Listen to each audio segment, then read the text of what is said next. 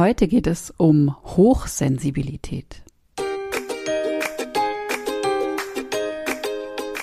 So schön, dass du da bist hier im Glücksheldin Podcast, deinem Podcast für mehr Gelassenheit im Mama-Alltag. Wir sind Kathi und Olivia. Wir sind beide zertifizierte Stressbewältigungstrainerinnen und wir helfen dir, die gelassene Mama zu sein, die du sein möchtest. Ja, heute gibt es ein tolles Interview mit Katrin Borkhoff zu einem Thema, das, wie wir wissen, einige von euch beschäftigt. Hochsensibilität.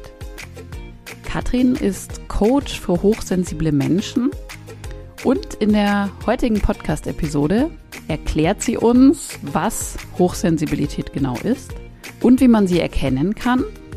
Sie sagt uns, was ihre persönliche Geschichte zu diesem Thema ist war und ist, wie sie dazu gekommen ist. Sie bringt ganz tolle Beispiele, wie genau sich Hochsensibilität bei Kindern äußern kann. Und natürlich, was du tun kannst, wenn du vermutest, dass du oder dein Kind oder jemand in deinem Umfeld hochsensibel ist.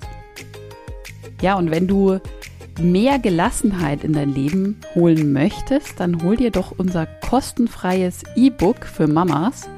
Du bekommst zehn sofort umsetzbare Tipps und Methoden für mehr Gelassenheit als Mama. Und du kannst sofort loslegen und es ist komplett kostenfrei. Den Link findest du in den Show Notes. Und jetzt wünsche ich dir ganz, ganz viel Spaß mit diesem tollen Interview.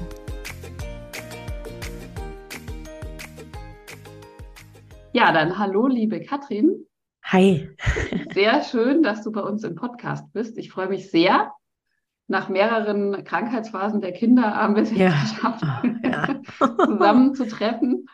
Ähm, ja, und wir sprechen heute über Hochsensibilität. Das ist ja so dein, dein Gebiet, mit dem du dich schon, glaube ich, auch ein bisschen länger beschäftigst. Ja, eine ganze Weile, ja. Mhm. Und auch sogar Bücher geschrieben hast. Aber genau, stell dich doch einfach mal gerne unseren Hörerinnen vor. Ja, erst einmal vielen, vielen Dank für die Einladung. Ich freue mich, dass ich hier sein darf. Und ähm, genau, du hast es gerade schon verraten, das äh, Thema Hochsensibilität, das ist mein ähm, Herzensthema, eine ganz große Faszination meinerseits. Seit äh, mittlerweile 2015 habe ich angefangen zu bloggen. Und ähm, 2016, Anfang 2017 habe ich angefangen zu coachen und seitdem mache ich traumasensibles Coaching für hochsensible Familien. Also mhm. Schwerpunkt liegt ja klar auf Hochsensibilität in der Familie. Und ähm, ich habe ein Buch geschrieben, Hochsensibel Mama sein. Das ist mhm. im Februar 2020 erschienen. Und jetzt im September ist das zweite Buch erschienen. So feinfühlig und so stark heißt das. Und äh, mhm. da geht es dann tatsächlich darum, hochsensible Kinder in ihrem oder auf ihrem Weg durch Kita und Schule so zu begleiten, dass diese Sensitivität, die Feinfühligkeit als ähm, Ressource angesehen werden kann und wie Familien und Eltern mhm da wirklich bestmöglich unterstützen können, dass unsere Kinder in dem System möglichst gut zurechtkommen. Und ähm, ja, in meinem im, im Coaching sitze ich hauptsächlich zusammen mit Eltern, vor allem 90 mhm. Prozent, 95 Prozent Mamas mhm. ähm, und begleite da hochsensible Frauen in der Regel. Mhm. Und genau, wir nutzen, ich sag wir, weil ich ja mittlerweile eben auch ein Team geworden sind. Ich habe mal irgendwann ganz alleine angefangen und mittlerweile stehen da glücklicherweise ganz viele Menschen Ach, in meinem Rücken. Mhm. Äh, wir nutzen dafür eben körperbasierte Ansätze, arbeiten da wirklich äh, sehr intensiv mit dem, äh, ja, mit dem, mit diesem Körper-Geist-Seele-Komplex ähm, äh, und versuchen Menschen da wirklich dabei zu helfen. Ich sage immer, ähm, Gelassenheit und Resilienz, also Widerstandsfähigkeit ähm, zu entwickeln. Das Thema Erschöpfung ist ein Riesenthema, mit dem wir mhm. arbeiten, ähm, weil das einfach sehr, ja, leider eine sehr häufige Begleiterscheinung der äh, Hochsensibilität ist. Und da nutzen wir eben körperbasierte, körperorientierte, körpertherapeutische Ansätze und begleiten so in der Regel über einen gewissen Zeitraum auf dem Weg, sich selbst mhm. mit der Hochsensibilität im Leben gelassen und stark fühlen zu können. Mhm. Ja, genau. sehr spannend. Sehr, sehr ja. spannend. Danke erstmal für die Vorstellung.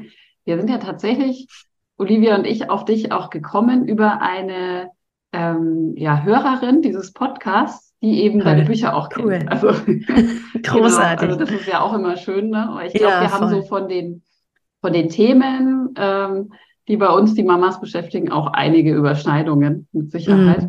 Mm. Genau. Ja, du hast es jetzt, oder wir haben es beide schon genannt, den Begriff. Ähm, was bedeutet denn jetzt eigentlich, vielleicht das mal vorab, was bedeutet eigentlich Hochsensibilität? Ja, also Hochsensibilität bezieht sich auf ähm, die äh, im Grunde Reizverarbeitung im menschlichen Gehirn. Also es ist eine, ein neurophysiologisches äh, Phänomen und wie wir heute wissen, auch ein sogenanntes fundamentales Persönlichkeitsmerkmal. Also soll heißen, wir wissen, dass es eben Wesenszüge sind, Persönlichkeitsmerkmale sind und fundamental darum, äh, weil wir, das ist jetzt eben nicht ausgedacht äh, und kein, keine nette Bezeichnung für jemanden, der viel weint, sondern tatsächlich in Bezug auf die Wahrnehmung und Reizverarbeitung im Gehirn und eben auch zu finden in, ähm, im Tierreich, in über, bei über 100 Spezies im Tierreich. Ähm, mhm. Es ist davon auszugehen, dass Hochsensibilität im Grunde schon immer existiert. Die gab es vermutlich schon bei unseren Vorfahren und ähm, bezieht sich eben darauf, dass ähm, hochsensible Menschen äh, in äh, zum Beispiel stärkere Sinneseindrücke wahrnehmen, stärker diese Sinneseindrücke verarbeiten, ähm, sinnessensibel sind, ähm, besser oder stärker oder intensiver. Es gibt eigentlich kein besser oder falsch oder mhm. richtig oder falsch. Das ist eigentlich das falsche Wort, sondern intensiver oder stärker wahrnehmen. Mhm. Und ähm, außerdem ist es eine Veranlagung. Also ja. wir Menschen werden hochsensibel geboren oder halt eben nicht. Ist auch nichts, was man sich jetzt irgendwie eher, ähm, eher antrainieren kann oder erarbeiten kann im Laufe des Lebens, ähm, sondern es bezieht sich tatsächlich auf, auf die Persönlichkeit. Mhm. Und ähm, dadurch, dass es eben persönlichkeitsrelevant ist, sprechen wir auch nicht von einer Diagnose oder von einer mhm. Krankheit, sondern wirklich einfach von etwas, was sehr spezifisch ähm, die Persönlichkeit, das Temperament, ähm, die Charakteristik eines Menschen ausmacht. Mhm. Ja, und ganz interessant ist dann immer noch mal zu hören, was, was ist das denn jetzt und, und wie, wie fühlt sich hochsensibel an? Und ähm, äh, bekannt geworden ist das Phänomen der Hochsensibilität durch Elaine Aron. Das ist sozusagen die Pionierin dieser Thematik Ende der 90er Jahre. Ist also noch gar nicht so lange her. Das ist auch einer mhm. der Gründe, weshalb wir, die wir uns mit diesem Thema befassen, immer noch so ein bisschen diese Pionierarbeit unterstützen, weil es einfach noch nicht so weit verbreitet ist letztendlich. Ähm, und ähm, Genau, bezieht sich auf die Wahrnehmungsfilter und dahingehend kann man so Tests machen, ne, so uh, Einschätzungstests, die gibt es zum Beispiel auch bei mir auf der Website für sich selbst und fürs Kind. Mhm. Und die haben so 27 Fragen und wenn du so und so viele mit Ja beantwortest, dann kannst du davon ausgehen, dass du hochsensibel bist. Mhm. Und ähm, aber wenn man sich diese 27 Fragen anguckt, dann führen die alle zusammen oder sind irgendwie alle verbunden, vernetzt an letztendlich vier Säulen. Und ich gebe die ganz gerne mit, weil es einfach zu verstehen mhm. ist, sich nur auf diese vier zu konzentrieren. Oder vier Charakteristika. Nummer eins ist die emotionale Intensität. Also die Tatsache, dass hochsensible Menschen Gefühle sehr, sehr, sehr intensiv, sehr stark wahrnehmen, ist natürlich sehr gut zu beobachten bei hochsensiblen Kindern. Mhm. Oder einfach so einen ähm, Wutsturm 40 Minuten dauert oder mhm. die noch nach Monaten über dasselbe Ereignis weinen, ähm, gleichzeitig aber auch so eine ganz impulsive, intensive Freude verspüren können. Ähm, wir Erwachsenen trainieren uns das oft im Laufe des Lebens ab, aufgrund mhm. von zum Beispiel Schule oder Glaubenssätzen oder ja, Gesellschaft, die uns dann bremst. Aber tief drin schlummert das sehr häufig noch in ganz vielen hochsensiblen Menschen und führt übrigens auch zu massiver Erschöpfung, wenn man sich selbst so nicht leben darf, ne? Mhm. beispielsweise. Also die emotionale Intensität ist ein Punkt. Dann die Sinnessensibilität, die habe ich gerade schon angesprochen.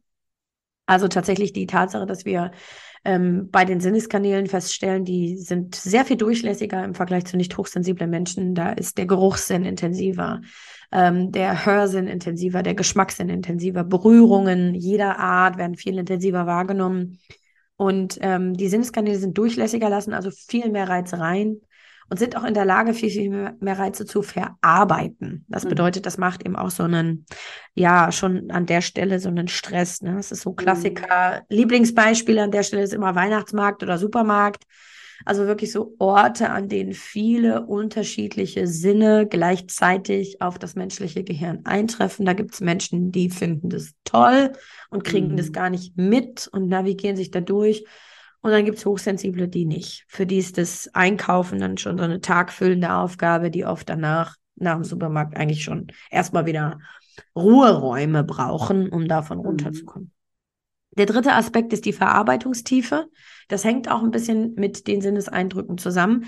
Denn äh, Verarbeitungstiefe bedeutet, dass das hochsensible Gehirn darauf ausgelegt ist, einen Reiz sehr, sehr lang und intensiv zu verarbeiten. Also das wird nicht einfach aussortiert, wie das bei manchen anderen Wahrnehmungsfiltern ist, sondern da wird im Grunde wirklich auf jedem Reiz, der eintrifft, rumgekaut und der wird auch weiterverarbeitet.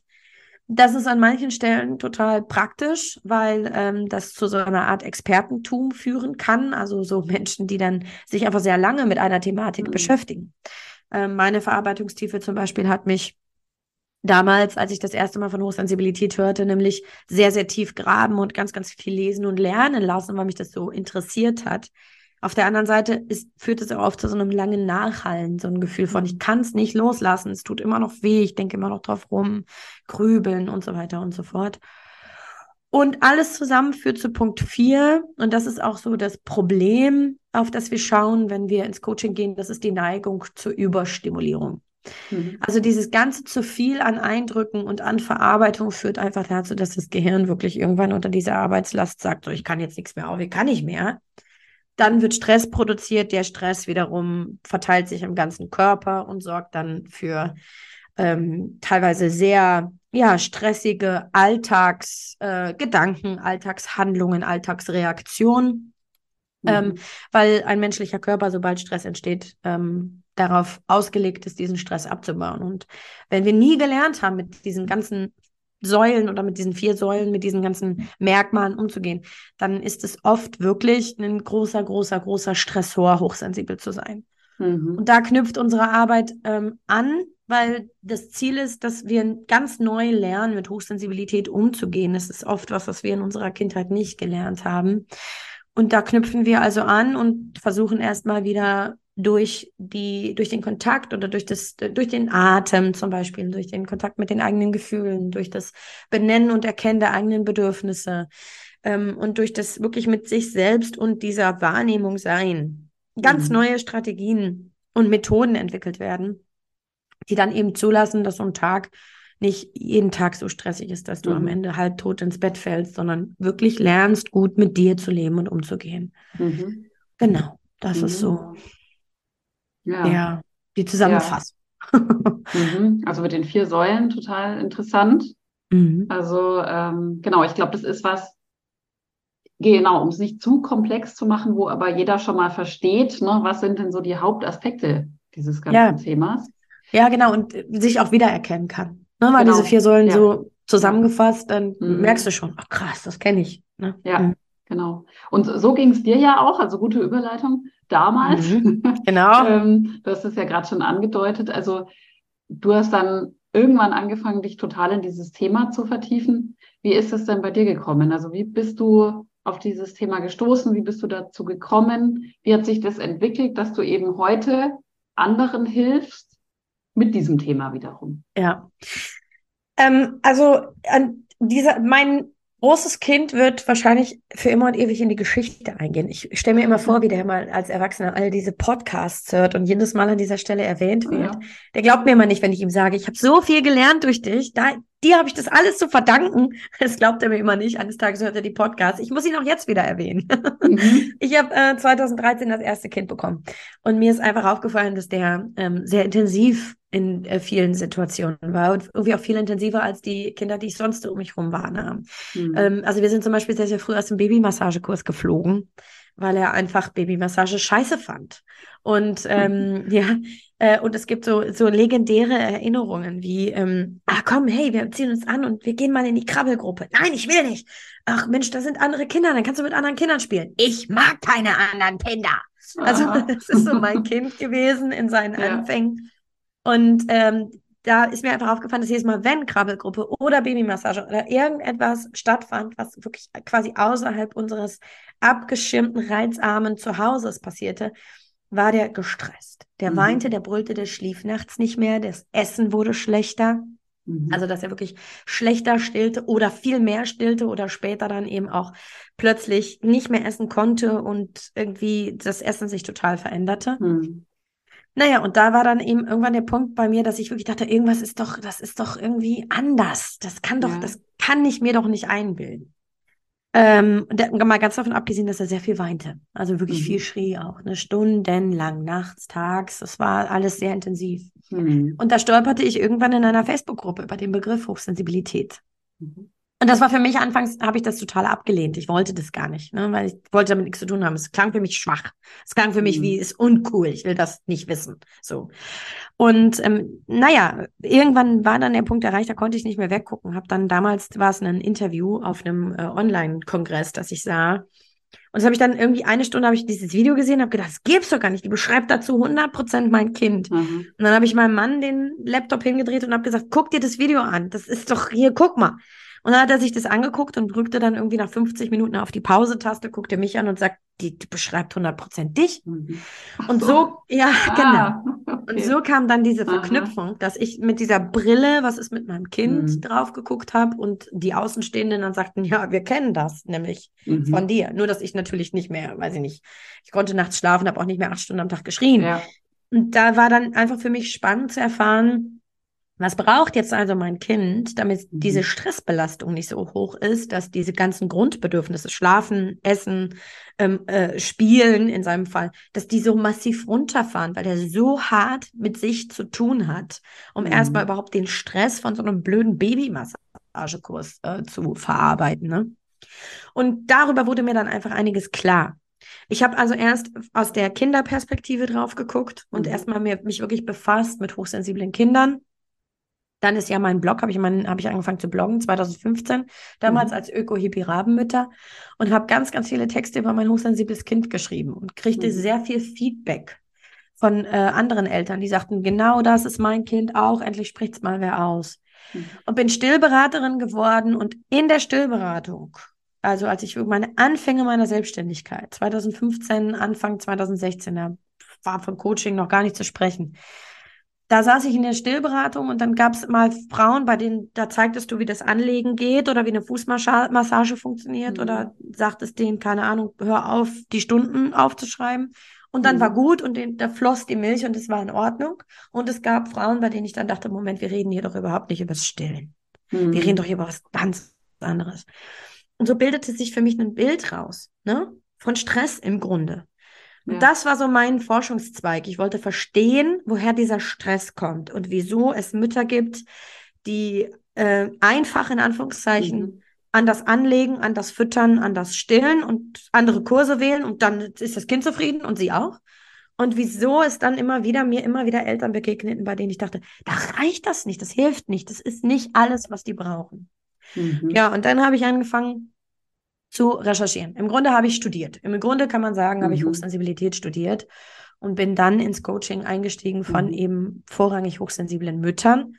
Und ähm, so baute dann, und im Grunde ist es so seit 2015, dass eins nach, also wirklich ein Stein auf dem anderen aufbaut und ich immer mhm. mehr mich da rein lese und irgendwann kam das Thema Trauma dazu, mhm. äh, was jetzt nicht so, also es hat nicht eindeutig was mit Hochsensibilität mhm. zu tun, aber es ist einfach so, dass wenn zum Beispiel traumatische Ereignisse in der Biografie geschehen sind, die Hochsensibilität sich mit der Hypervigilanz paart, also wie so ein Verstärker auf allem liegt und dann ist die Welt noch lauter, noch chaotischer, noch mhm. stressiger. Und ähm, dann kam das ganze Sensitivitätsspektrum dazu, was die Kinder anging, ADHS, Autismus und so weiter. Mhm. Und das ist so das, was mich gepackt hat. Ne? Diese ja. Faszination für dieses Spektrum, für diese ganze Palette an Feinfühligkeit. Mhm. Und es ging letztendlich alles damit los, dass mein eigenes Kind irgendwie ja. anders war. Ich habe 2015 das zweite Kind gekriegt, der ist auch anders, irgendwie mhm. auf seine Weise und gehört auch auf dieses Spektrum. Und das mhm. hat dann so das Bild für mich komplett gemacht. Zu sehen, das ist auch ein feinfühliges Kind mit ganz anderen Facetten mhm. und ganz anderen Herausforderungen. Und ja. der wiederum ist in ganz vielen Punkten viel schneller zu beruhigen oder zu, ja, zu, wie sagt man, zu befriedigen im Grunde, als das andere Kind. Und das mhm. ist so diese Faszination rund um diese große mhm. Palette der Sensitivität, dass wir lernen, auf Kinder oder Menschen nicht so defizitär zu gucken, nicht zu gucken, was ist das Problem und wo kommen die nicht klar und wie sind die falsch, sondern eher, boah, Wahnsinn, so spannend sind die Facetten eines menschlichen Nervensystems und ja. was braucht jeder Einzelne, um gut sich durchs Leben navigieren zu können. Mhm. Das ist so mein, meine Faszination. Mhm. Wie ging denn das weiter? Also du hast erzählt, ähm, dein Mann hat damals dann gesagt, oh, krass, der redet ja über dich. Mhm. Also der beschreibt dich gerade. Wie ging es denn bei dir persönlich weiter? Also du hast ja dann wahrscheinlich auch in diesem Studium ne, dieses Themas auch immer mehr angefangen zu reflektieren, was ist denn eigentlich bei mir selber los? Genau. Und was kann ich vielleicht auch tun? Das ist ja dann so das Nächste, ne? Oh, damit es mir vielleicht auch besser damit geht. Ich weiß ja nicht, ob es dir schlecht ging, aber ähm, also zumindest, ja, also mhm. ähm, da für mich was zu tun. Wie ja. war denn dieser Aspekt der ganzen Geschichte? Ja, das ist halt ein super, super wichtiger Aspekt, weil mhm. in der, in diesem, also das war so, dass ich, äh, das war für mich alles eine große Krise. Ja. Weil, äh, ne, ich war zu dem Zeitpunkt 27 oder 28 mhm. und äh, hörte das erste Mal jetzt von diesem Wort und blickte zurück auf, zurück auf meine Biografie in der Schule, wie Lehrkräfte mit mir umgegangen waren, wie ich zu Hause, ich habe dann darüber auch festgestellt, meine Mutter ist hochsensibel. Ah, okay. Mhm. Ne? Und diese ganzen mhm. Streits und die ganzen, diese ganzen chaotischen Auseinandersetzungen mit, mit dieser so feinfühligen Person und ich selbst.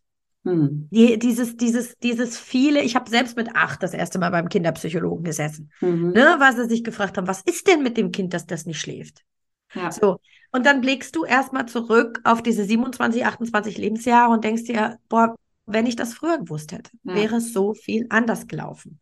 Das heißt, mhm. ich bin erstmal in so eine Krise gegangen. Und dann muss man dazu sagen, hatte ich ja zu dem Zeitpunkt dann eben auch schon mit einem Kind gelebt, das einfach schrie und brüllte. Und jetzt hattest du zwar ein Wort, aber noch keine Antworten. Ja. War noch ja. nicht so, dass du sagen konntest, jetzt gehe ich los und mache dies mhm. und das. Ich war in der totalen Erschöpfung.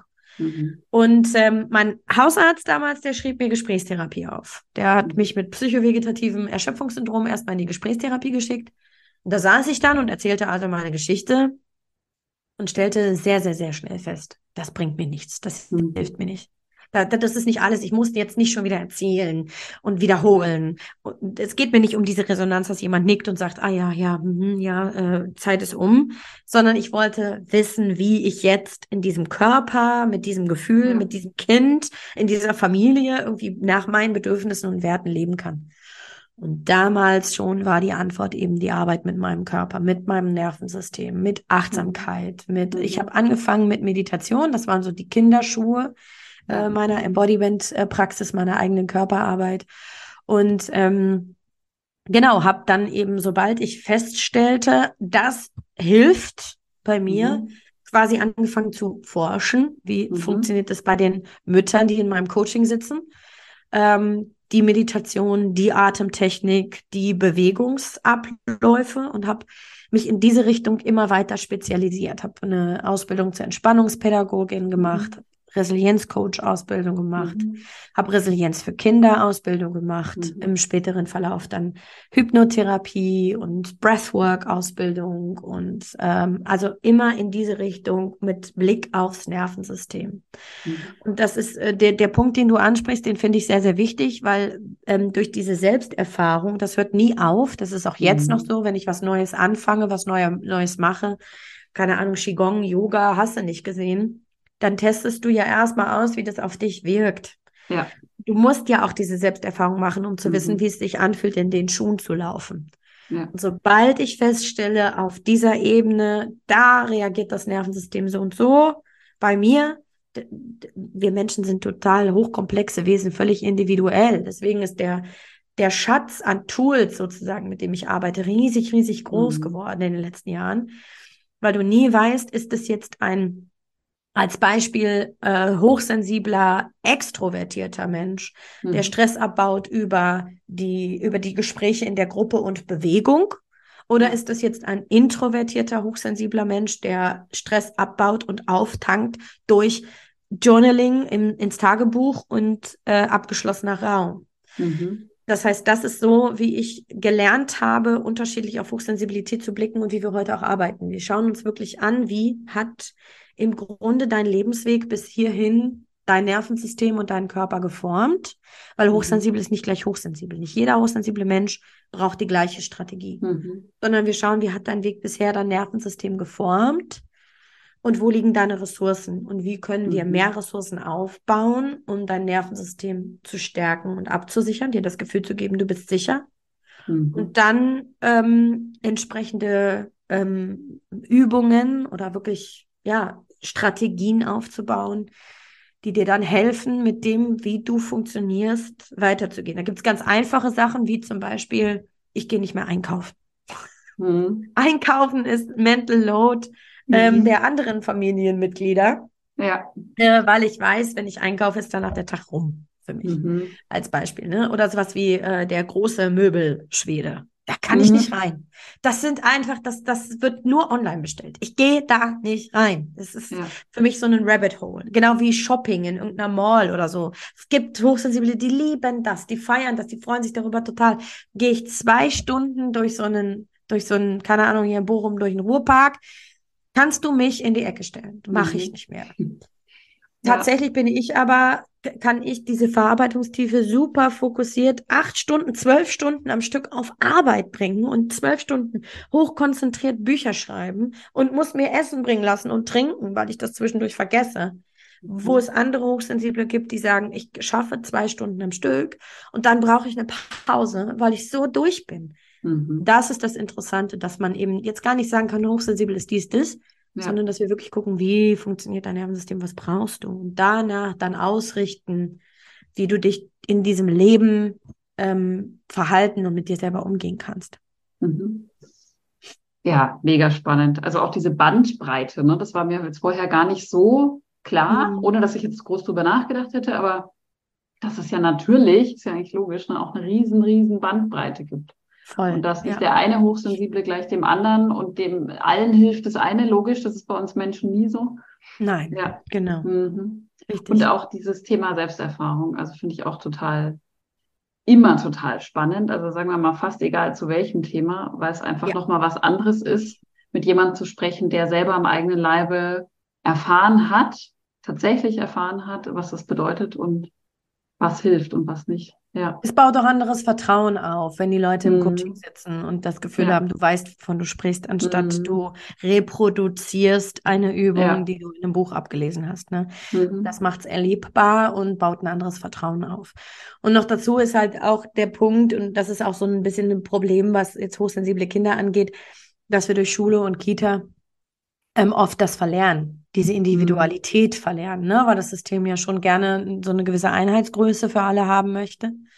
Und ähm, wir dadurch natürlich an vielen Punkten dann Bewertung und Benotung mhm. in Schule mhm. dazu führt, dass wir versuchen, alle durch so eine Art Trichter zu passen. Ja.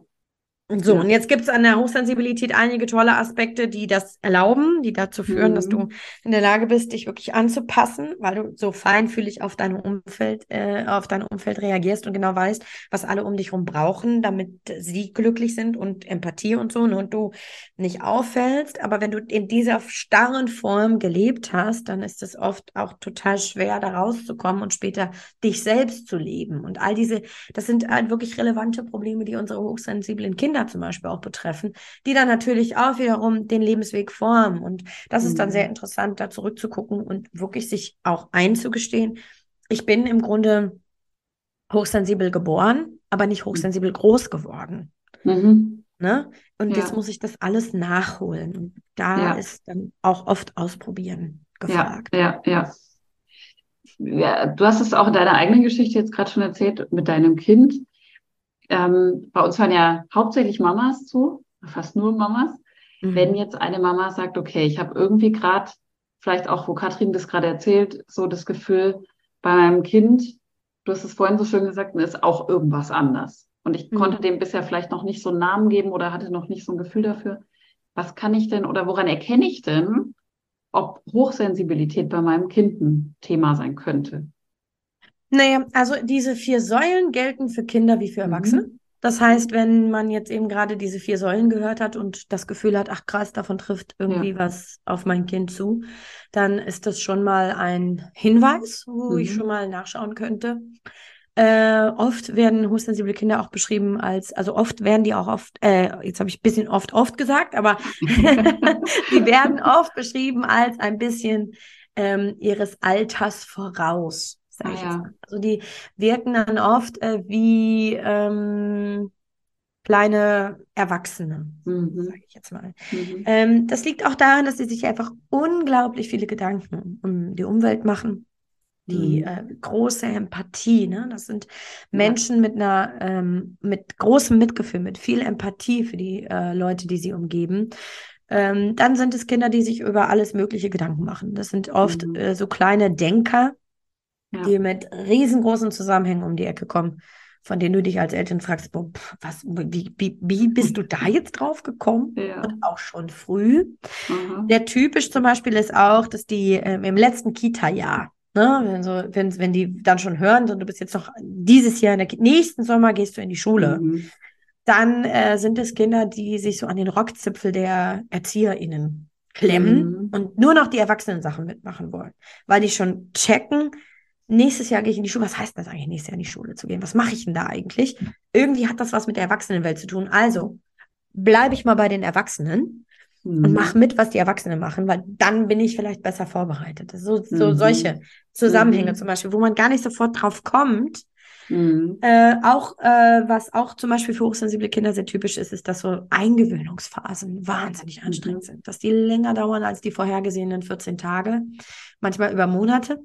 Mhm. Dass sich das dann nochmal wiederholt, wenn die in die Schule gehen. Also, dass es nicht Kinder sind, die morgens äh, freudig ins Schulgebäude rennen und sagen nach mir die Sinnflut, jetzt endlich Schule, sondern eher neuer Ort, neue Menschen, neue Gerüche, neue Umgebung, mich neu eintun. Ich, was, wie, was mache ich denn jetzt? Mhm. Ähm, solche Dinge sind sehr typisch. Ne? Es sind Kinder, die sich beim Kinderarzt nicht einfach so abhören lassen und nicht mhm. einfach so in die Ohren gucken lassen. Das sind Kinder, die auf dem Weihnachtsmarkt ähm, anfangen zu weinen oder völlig paralysiert wirken. Sind auch Kinder, die auf Familienfeiern zum Beispiel eigentlich am liebsten im Zimmer sitzen und nicht am mhm. Tisch mit den anderen Erwachsenen. Mhm. Ähm, es sind Kinder, die ähm, ihre Gefühle sehr, sehr, sehr sichtbar machen, ausdrücken, sehr laut ähm, mhm. sichtbar machen. Die weinen und schreien, egal wo sie sind. Ja. Nicht zwangsläufig. Es gibt auch Kinder, die fressen das eher in sich rein lassen es mhm. dann an anderer Stelle raus, aber so diese Verhaltensweisen sind so recht typisch.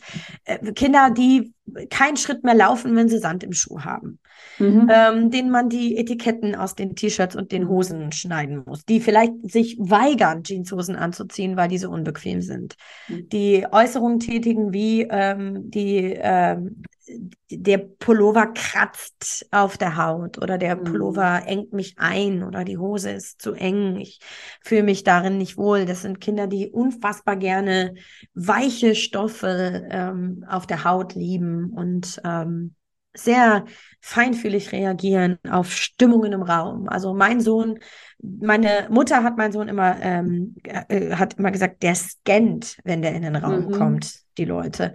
Das konnte man ihm wirklich ansehen. Also er kommt in den Raum, dann geht er alle Menschen einmal durch und ist ihm einer nicht wohlgesonnen, kannst du die Uhr stellen, verlässt er den Raum in der Regel sofort okay. und entzieht ja. sich die Energie, weil er fühlt, irgendwas ist hier mhm. komisch. So, ja. Mhm. Ähm, Genau, und ähm, also so in diese Richtung. Wenn diese, mhm. wenn irgendeines dieser Merkmale oder sowas in diese Richtung zutrifft, okay. dann ähm, ist das auf jeden Fall einen Blick wert. Und wie gesagt, ja. es gibt eben die Tests. Ich habe auch auf meiner Website einen Test äh, mhm. für hochsensible Kinder. Da kann man dann einfach mal so 27 Fragen durchgehen und dann zeichnet sich sehr schnell ein Bild ab. Mhm. Ich, ich glaube sogar, wenn uns jemand zuhört, also wäre jetzt mal meine Vermutung, ja. ne, und spätestens jetzt, wo, wo du diese ganzen Beispiele, das ist echt cool gebracht hast, auch, dass einige schon sagen, ja, ja, ja, ja. das ist es. Ganz oft ja. ist es so, oh, krass, jeder Punkt trifft so. Ja, ja. ja dann haben wir 27 vielleicht dasselbe Punkte. Kind. Genau, genau, so ungefähr. Richtig. Ja, also tatsächlich, wenn ich diesen Test mache, wenn ich jetzt da auf diese Testseite gucke und ich bin überhaupt nicht, ich habe auch zu meiner Lektorin, als ich das Buch geschrieben habe, habe ich immer gesagt, ich bin nicht repräsentativ, repräsentativ eigentlich, ne, weil ich bin hochsensible, extrovertierte Scannerin. Das ist nochmal auf dem Spektrum, nochmal so ein bisschen was mhm. anderes. Also als Beispiel, ich liebe Gruppen. Wir können Gruppen gar nicht groß genug sein. Ich liebe das, mhm. umgeben zu sein von Menschen. Ich brauche irgendwann dann auch einen Rückzug und auch meine Pause, aber der ist nicht lang. Mir reicht das dann mhm. 20 Minuten im Nebenraum irgendwie kurz vor mich hin zu brüddeln und dann gehe ich wieder zurück. Ich liebe mhm. große Gruppen. Ich liebe das total. Ja. Und wie gesagt, dieses mein, die, die, die Verarbeitungstiefe ist bei mir sehr ausgeprägt. Ich kann sehr fokussiert, sehr lange arbeiten. Ich habe ein unheimlich kreatives Gehirn, kann ganz viele neue Projekte anfangen. Ich liebe es, Unternehmerin zu sein, selbstständig zu arbeiten und so weiter und so fort. Das wäre jetzt bei jener, jemandem, der sehr introvertiert hochsensibel ist, überhaupt nicht der Fall. Die laufen schreiend weg. Mhm. Aber wenn du jetzt diesen Fragebogen durchgehst und da steht, reagiert extrem schreckhaft auf plötzlich laut auftretende Geräusche, würden wir beide ein Kreuzchen machen. Mhm. Und so bildet sich dann das, äh, das ab. Ne? Also, dass du feststellst, wir haben diese Hochsensibilität ist an ganz bestimmten Markern sozusagen zu erkennen, auch wenn deine Persönlichkeit natürlich nicht nur von Hochsensibilität geformt mhm. ist. Wir sind ja viel mehr als das. Ja. Und was mir jetzt gerade noch aufgefallen ist, als du gerade erzählt hast von dir selber, ähm, dass du Gruppen liebst, dass, dass es dir gar nicht viel genug sein kann. Du bist kreativ, du kannst lange an dem Thema dranbleiben, auch ganz tief reingehen. Habe ich mir gedacht, ist ja eigentlich total cool. Ja. Also ne, mega bedenklich. Ähm, weil am Anfang habe ich so gedacht, ja, ist vielleicht eher so ein, also so ein bisschen ein schwieriges Thema und da muss man gucken, wie man das, äh, was man dann macht, wie man sich da irgendwie wieder gut ausbalancieren kann. Es hat ja auch mega viele ganz, ganz positive Aspekte. Total. Und das ist auch deswegen, ja. also Glücksheldin und so, ne? Also ja. es ist so, dass wir ähm, wenn wir da defizitorientiert drauf mhm. gucken, dann fällt dir auf, oh Gott, immer so viel fühlen, immer so viel Stress. Mhm. Aber wenn du ressourcenorientiert drauf guckst, dann fällt dir auf, dass wir, dass, dass es gibt kein richtig und falsch, es gibt kein besser ja. und schlechter, aber es gibt einen guten Grund, weshalb mhm. Hochsensibilität schon immer unser Menschsein begleitet hat. Es brauchte wahrscheinlich schon immer, auch als wir noch in Höhlen gelebt haben, mhm. jene Menschen, die ganz früh die Büffelherde von weitem schon fühlen, diese leichte Vibration im Boden spüren und sagen, ich sag euch, da kommt der Büffel, ganz sicher. Und die dann jemanden wecken, der den Speer in die Hand nimmt und losrennt. Mhm ja, der impulsiv ja. und rasch handelt. Das gibt, das ist nicht sehr, für Hochsensibilität ist typisch zaghaft, spürend, mhm. langsam. Für Nicht-Hochsensibilität ist typisch impulsiv und rasch. Zack mhm. drauf. Und das macht für mich total Sinn. Mhm. Das macht für mich total Sinn, weshalb wir die Denker brauchen, die sich das Haus vorstellen und aufzeichnen, die Architekten, die das planen und strukturieren. Und es macht für mich total Sinn, mhm. dass wir Maurer und Handwerker brauchen, die das umsetzen. Die sagen, ich, äh, komm, gib mir den Plan, ich führe aus. Und diejenigen, die sagen, ich will eigentlich nur den Plan machen, aber nicht ausführen. Mhm. Und ne, also das macht für mich total Sinn. Mein Sohn zum Beispiel ist, ähm, ich habe wie gesagt zwei Söhne. Der eine ist der typische Regisseur. Das ist mhm. so ein mhm. Mensch, der ist, der, der liebt es nicht vor der Kamera zu stehen. Der möchte nicht im Mittelpunkt stehen. Der, der kriegt schon Stress, wenn er in der Schule einen Spruch aufsagen soll vor der Klasse. Aber im Hintergrund, Kameramann, Regisseur, die Fäden ziehen, sich Geschichten ausdenken, Rollenspiele planen boah, da, das, das ist seine Ressource, das ist seine große Stärke. Und das andere Kind, der ist umgeben von Menschen, der liebt Kindergeburtstage, der liebt Partys, der kann das stundenlang mit Kindern mhm. spielen, der quatscht auf dem Spielplatz jeden an, ist total aktiv und total persönlich. Ja, und das ist so, klar, wenn wir defizitorientiert drauf gucken, so wie wir das gewohnt sind, dann sind das alles mhm. Mimosen und Sensibelchen und Heulsoßen und bla. Das ist aber scheiße, so wollen wir nicht leben. Wir wollen so nicht gesehen werden und ich finde auch diesen Blick einfach schräg. Mhm. Denn dann sehen wir nicht, wenn wir so drauf gucken, sehen wir ja gar nicht, welche kostbaren Schätze mhm. da drin liegen an Kreativität und feinem Gespür und mhm. Fantasie und Möglichkeit. Und ich habe es auch ins Buch geschrieben, diese Empathie und auch die Fähigkeit in der Gruppe so oft auch für ein Vernetzen und ein Zusammenleben zu sorgen, aufgrund des Mitgefühls, macht natürlich auch aus Hochsensiblen eine, äh, eine wirklich gute Gemeinschaft. Ne? Ja. Das sind Leute, ja. die will man eigentlich gerne im Klassenverbund haben, wenn mhm. man sie mhm. so nimmt, wie sie sind. Mhm. Und das, das, die Veranlagung selbst ist eigentlich nicht das Problem. Das Problem mhm. der letzten 30 Jahre ist, dass wir nicht damit gelebt haben. Mhm. Ja. ja, ja.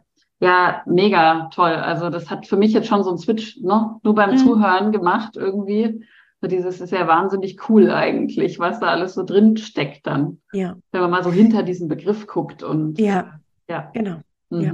Da steckt viel drin und ich glaube, wir dürfen uns einfach erlauben, eben diese ganzen Facetten uns anzugucken jetzt. Ne? Mhm. Ich weiß, dass da viel Leid drin steckt, wenn man das gerade erfährt oder noch nicht damit lebt. Mhm. Aber das Ende der Geschichte ist tatsächlich oft sehr befreiend. Ja, ja. Für so hochsensible Menschen, ja. Mhm. Wenn ich jetzt feststelle, also okay, ich habe vielleicht den Test noch gemacht und habe hier zugehört und sage entweder, ja, okay, ich sehe das äh, bei mir selber oder ich sehe das bei einem Kind von mir oder bei meinem Partner, meiner Partnerin kann ja auch sein. Ähm, was kann man denn tun? Also es ist jetzt so eine bisschen platte Frage, ne, aber bewusst jetzt offen, was, was kann ich denn tun? Wie kann ich denn vorgehen? Ja. Ja. Also ich könnte jetzt ja sagen, meine Bücher lesen. Das ja, wäre so eine Variante, ja. die ich vorschlage. Ja, dafür sind sie ja tatsächlich auch gemacht. Ja. Also in der Regel ist es ja so ein ziemlich sanfter Einstieg. Ne? Ich kaufe mhm. mir erstmal ein Buch. Ja. Keine Ahnung. Investiere 20 Euro, habe ich noch nicht viel verloren. Ähm, mhm. Und wenn ich es blöd finde, kann ich es lassen. Und ansonsten finde ich da ja möglicherweise was drin. Mhm. Ähm, und ein weiterer Aspekt ist, ähm, dass äh, dieses Gefühl von, ich bin nicht alleine. Ja. Das ist oft schon unheimlich heilsam für uns festzustellen, ich bin nicht der einzige Mensch, mhm. der sich so fühlt und in diesen Situationen hier überfordert ist. Es gibt ein Wort dafür. Ja. Und wenn ich ein Wort habe, dann kann ich googeln. Ja, dann kann ich die Suchmaschine anschmeißen und neben dem Buch von Katrin Borkow vielleicht noch ein anderes finden. Mhm. Oder ein Forum. Oder, mhm. ähm, weiß nicht, in unserem Fall, wir haben ja mittlerweile, ich habe ja eine ganze, seit 2015 eine große Community aufgebaut. Mhm. Ne? Da sind alle auf Du so ungefähr. Also ich kann ja. Plätze finden, an denen ich mich erstmal selbst erfahren kann. Mhm. An denen ich erstmal selbst reinspüren kann äh, wie sich das anfühlt, in so einer Gemeinschaft zu sein unter Gleichgesinnten oder vielleicht auch wirklich mich mit dem Thema zu befassen. Was eröffnet mir das wirklich für neue Horizonte? Mhm. Und oft geschieht auch der Switch oder der Shift dadurch, dass ich zum Beispiel so kleine Dinge wie einkaufen. Wir bleiben mal beim Einkaufen Beispiel. Mhm dass ich verstehe, egal wie oft ich es noch probieren werde, in diesem mhm. Supermarkt zu latschen, es ja. wird nicht von alleine so sein, dass ich Frauen, gerade Frauen, haben dann ja auch oft dieses Ding, an mir ist was falsch, weil mhm. alle gehen einkaufen, nur ich bin danach so erschöpft. Das heißt, ich muss ja bekloppt sein. Ja. Und das hört dann eben auf.